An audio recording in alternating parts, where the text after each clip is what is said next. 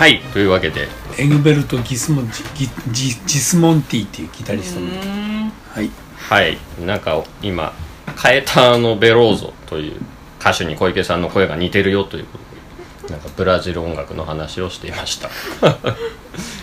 皆さんはどう思うでしょうか？まあ似てないと思います。ぜひあのメッセージをください。はい。というわけであの KIKH ラジオ。今回2つの E について、えー第2回ということでもう少し聞いていきたいと思います。はいよろしくお願いします。はいよろしくお願いします。えっ、と今回その舞台のなんか面白いポイント前回そのまあなんか体を使って音を出すとか楽器を使わないとか映像をまあ新しい実験をしてるとかいろいろ聞きましたけどあとあの美術を出演者が作るっていうあふうに聞いたんですけど、はいはい。それってどういうことかちょっと聞いてもいいですか？えーっとね美術を作るっていうだけではなくてあの文章？要するに50年後の世界なんだけどその世界にその時点から20年前ぐらい。約、えーだから2000、えーっと52年ぐらいその72年の20年前のそう2052年。52年ぐらいに書いていた日記っていうのを全員に出してもらいます。えっと、その今回の登場人物その舞台が2072年であると、はい。でその人物たちの20年前の過去の日記を書くそうです。またそれもそれも、まあ、全員に全員に。出してもらって、はい。結構長い文章をずらーっと壁新聞みたいに貼ろうかなと思ってたり。なるほど。もします。それは、えっと、客席から見える読めるんですか？客席からは読めません。読めない。だから終わ多分終わってからになると思うけあどー。インスタレーション空間にはしたいなとはあなるほど。思っているので読めるようにはなります。舞台そのライブパフォーマンスの他に空間としての展示というか。そうですね。だかなるほら空間展示としてやるかどうかっていうのはまだはっきりしてないけれども少なくとも終わった後は開放するっていうことはしようかなと。思うただまあ本当にねガラクタだらけなので 多分下町さんのガラクタとかね。下町さんとガラクタ。いや雰囲気がいいですよね下町さん下町さんもちゃんと出てくるし。あの出てくるっていうのはあの出演者っていうだけではなくまあみんなみんなその、まあ、プロジェクターもじ実は2台使うんですけどそういうのも全部出演者が動かす。カメラも出演者が動かすっていうことでもうみんな自分たちでやると。やっぱ積極的にその空間をプロジェクターも使ってどんどん変えていきたいっていう感じなんですかね。そうですね。うん。さっきその下町さんが書いたその 日記ちょっと読ませていただいたんですけどこれすごい面白いですよね、うん。なんかその登場人物のなんか気持ちというかがのしかも20年前っていうなんか不思議なことを今回はしてるんだなって思ったんですけどこれはなんかどういう思いつきなのかあ僕が？そうそうなんでこんなんやらしたのかな。いやそれは個々人みんな違うので、まあ、文章も違うしで考えることも当然違うでしょう、だから彼ら、まあ、出演者たちが、えーまあ、要するに4人本当は5人出演してるけど、まあ、そのうちの4人が、まあ、大体えーその人たちが大体今彼らと同じぐらいの年であるとでそれより20年前があ2052年になるわけですよ。いろんな意味ですれ違いがすれ違いというか、あのー矛盾というか、えーまあ、矛盾というより推測が生まれてくると。でその推測していった時に自分というものを基準にしながらそれが50年後にどう生きてるのかとかうん。あるいはじゃあその50年後に生きてたこの人になった時の20年前って一体どんな人だったろうかっていうことをみんなに推測してほしいなと思ってね。それによってつまり自分の役柄っていうものをなんかね身体化させてほしいなと思ったんだよね。おなんか結構小池さんの過去の作品だと結構その人自身の過去の思い出をまあ持ってきてみたりとかなんかそういうやり方をしてたのは見たことがあったんですけど未来に今度は思いを馳せていくっていうのはなんか初めて見たうん。ので、ただねそのその人自身の思い出って言ったけれどもまあ面白いところなんだけど人間の記憶っていい加減でね。はいはいはいで記憶というのは再生産されていくものなので自分で思い込んでいる記憶っていうのも結構あってうんうんうんうん。まあ僕は昔よく言ったんだけどあのーアメリカを結構車で走ったことあってそれもオープンカーでオープンカーでアメリカの南部南西部あたりを結構走ったんだよね。でその時僕が思い込んでたのがいつの間にか思いすれ違ってたんだけど赤いオープンカーでずっと走ってたと思い込んだんだよね、はいはい。それである時今から5年ぐらい前かなその時の写真が出てきてそしたら白いオープンカーだったんだよ 人間の記憶って面白いなと思ってね。いつ赤に変わったんだろうかと、うん。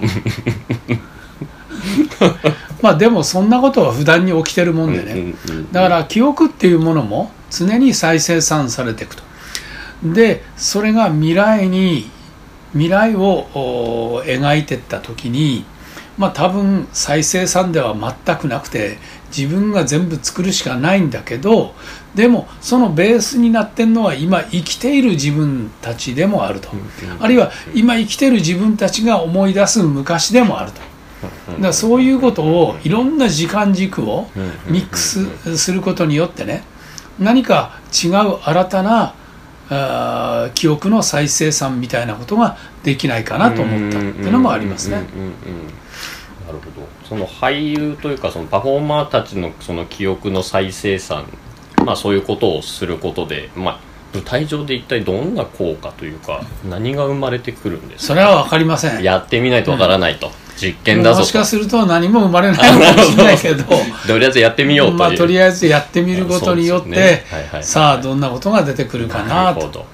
さすが実験という なんかあれですね。実験の舞台というだけあって。もう公演もしまだ今やるかどうかはちょっと決まってないんですよね、はい。現時点では。はい。ですがそんな実験を楽しんでいると。うんまあまあでもできるだろうとはなんとなく思ってるけど、この文章みんなもう書かれてるんですか？その。いや真面目な下町さんだけだと思います。後の人たちはまだ。それはもうとっくに締め切りだったんですけどね。あそうですか。7月31日が締め切りだったんですけど7月31日に間に合わせてきたのは下町さんだけでいまだにまだ皆さんできてません。でもすごい面白いですよね。勝手に読んだら怒られるのかな。今日で20歳の誕生日を迎えるというのに朝から雨水が底を尽きてきたことに不安な一日となってしまった。なんかすごい小説みたいな書き出しですごいなと思いましたこれ、まあラッパーだし。ラッパーだし？関係あるんですか？ラッパーはやっぱ言葉をい扱うのが仕事でもあるしね。そうですね。はい。今回おそのラッパーの下町さんと能役者っていうこの音楽家の取り合わせっていうのはなんかすごい異色の取り合わせじゃないですか、まあとはいってもこの間のマハバラタも下町さんの、おまねえーラッパーとラップラップと琉球音楽とお洋曲的な能とあと小鼓とそういうものが一体化もしていってるので、まあ、そんなあそんな特別じゃないかなとは思いますねそこに関しては。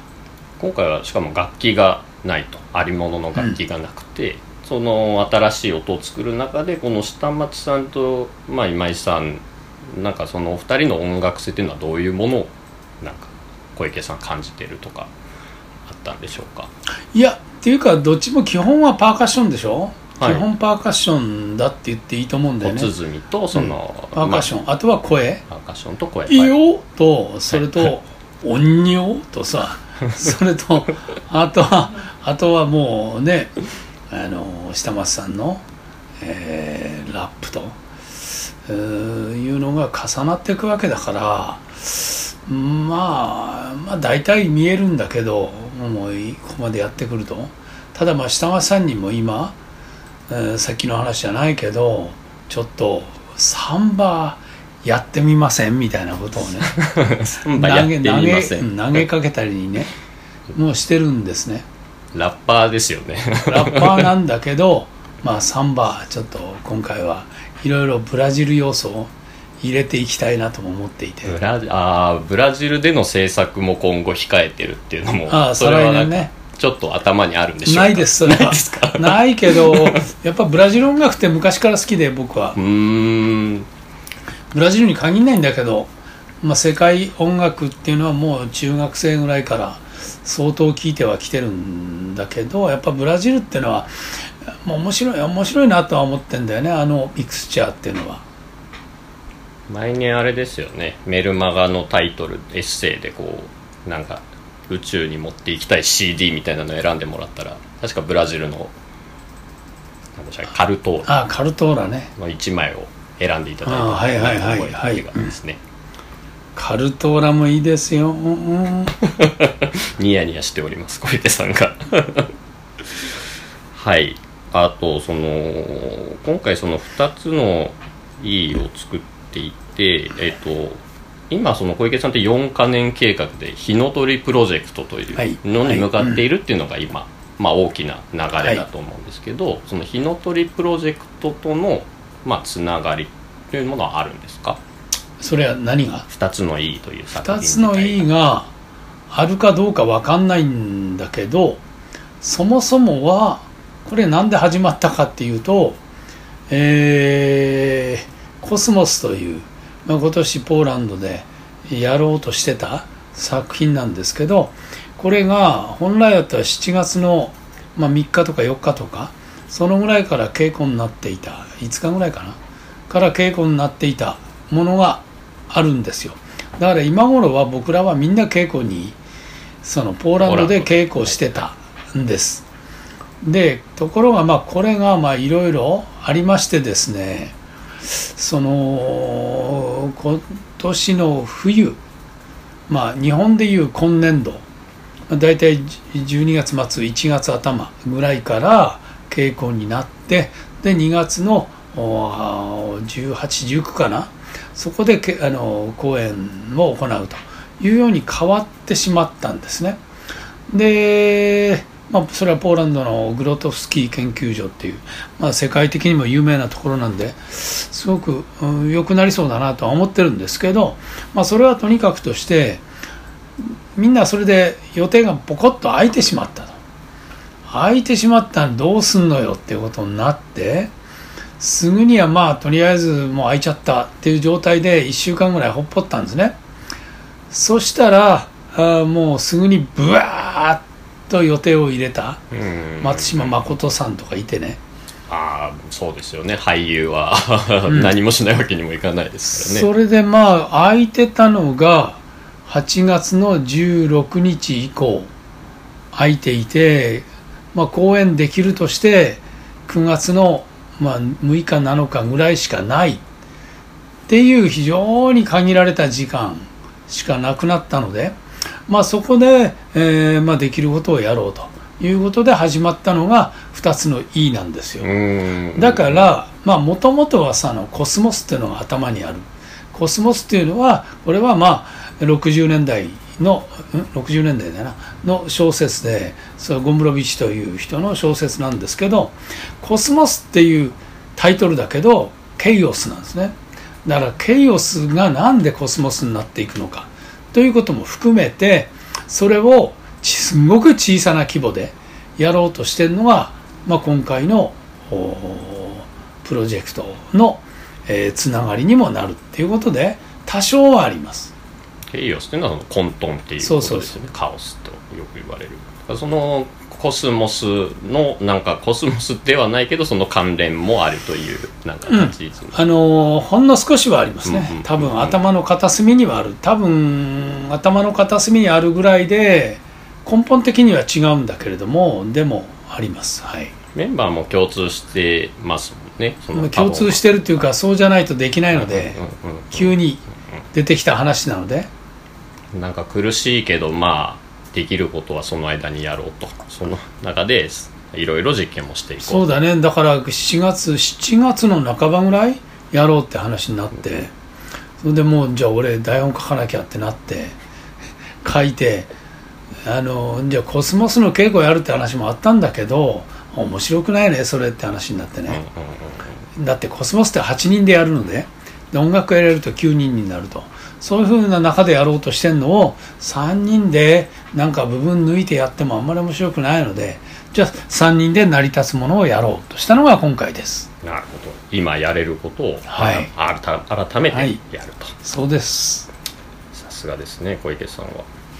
行動力がすごい。褒められた はい。というわけであのそろそろお時間も、はい。いいお時間になってきましたのであの今回は2回にわたって2つの意に関してあの聞かせていただきました。公演ができるとすると9月の何日からでしょうえっと6日。7 6日7日になります、えーギャラリーでやろうとしてます。ではい。公演が決まり次第あの SNS や、まあ、メール等でご案内をいたしますので、えー今しばらくお待ちくうん、ださい、席はすごく限られてるっていうのと work in progress って僕やらないので普段は。だからチケット代もた結構安いと思うんだよね。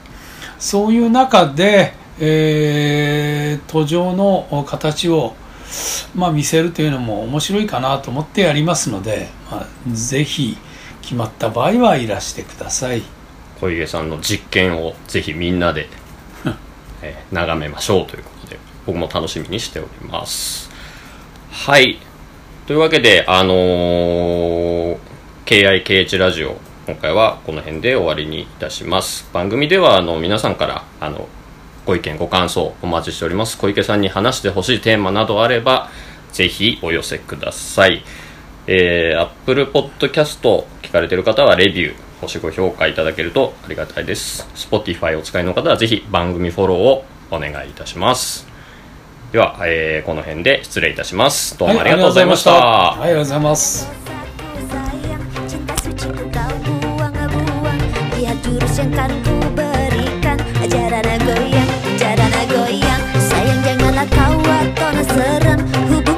semula adem tapi sekarang kecut